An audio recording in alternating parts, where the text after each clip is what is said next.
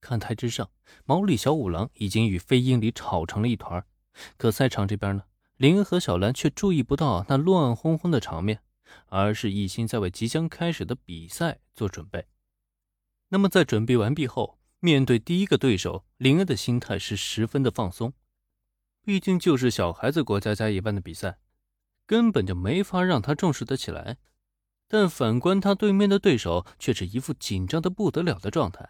浑身上下都绷得紧紧的，就好似如临大敌一般。而且最让林无语的是，透过那透明的面罩，对方眼神中除了紧张之外，竟然还散发着一种浓浓的绝望。那感觉就好像他即将与整个世界为敌，是那么弱小、可怜又无助。其实也难怪，谁让赛场上的姻缘呢？绝大多数都集中在林身上。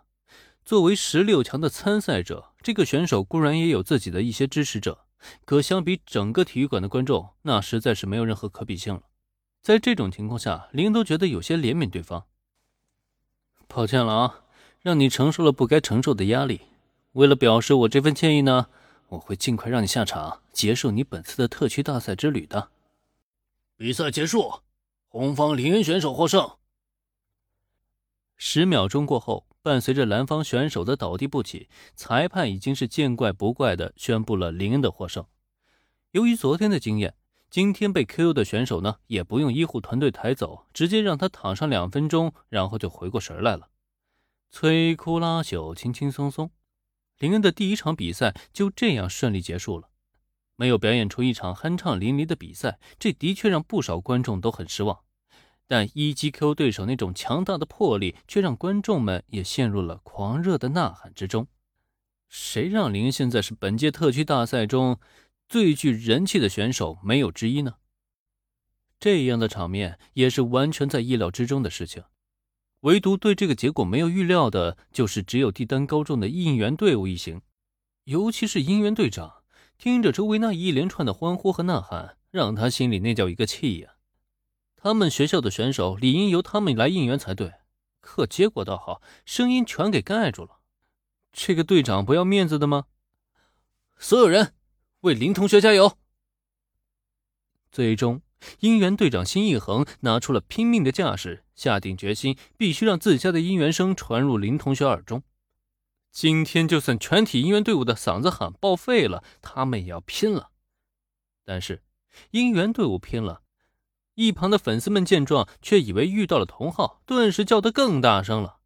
那声音此起彼伏，掀起的巨浪就仿佛要将体育场给掀翻了一般。这也太夸张了一些吧？由于赛事举办方提前进行了大量宣传，所以此次的决赛中呢，也有不少记者来到了现场，准备为今天的决赛进行报道。因为是一场普通的高中生级运动赛事，一开始记者们也没有多想。只是打算中规中矩的记录完全程，然后打出一份小报道即可完成任务。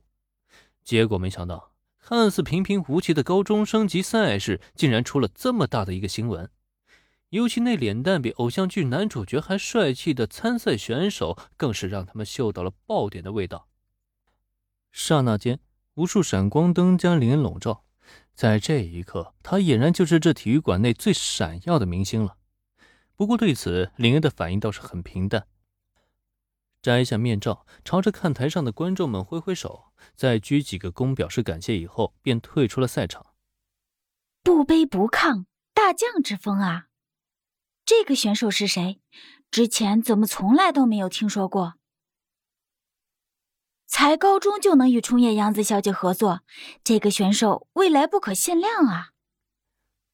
林恩得体的反应，引得观众们越发热情欢呼的同时，也让记者们更加的产生兴趣。还好，赛事举办方的安保做得很到位，在比赛结束之后，那些记者别想打扰到林恩。不过在这之后嘛，哎，小兰，等比赛结束以后，咱们就立刻撤退。你通知原子他们一声，不提前逃跑，再想走恐怕来不及了。对于眼下这个情况，林恩虽然表现的很淡定，但心中却很清楚，自己必须为顺利离开这个体育馆做好准备。因此，在下一场比赛前，他也是好好的叮嘱了小兰一番。嗯，我知道了，这就是明星吗？这这也太夸张了。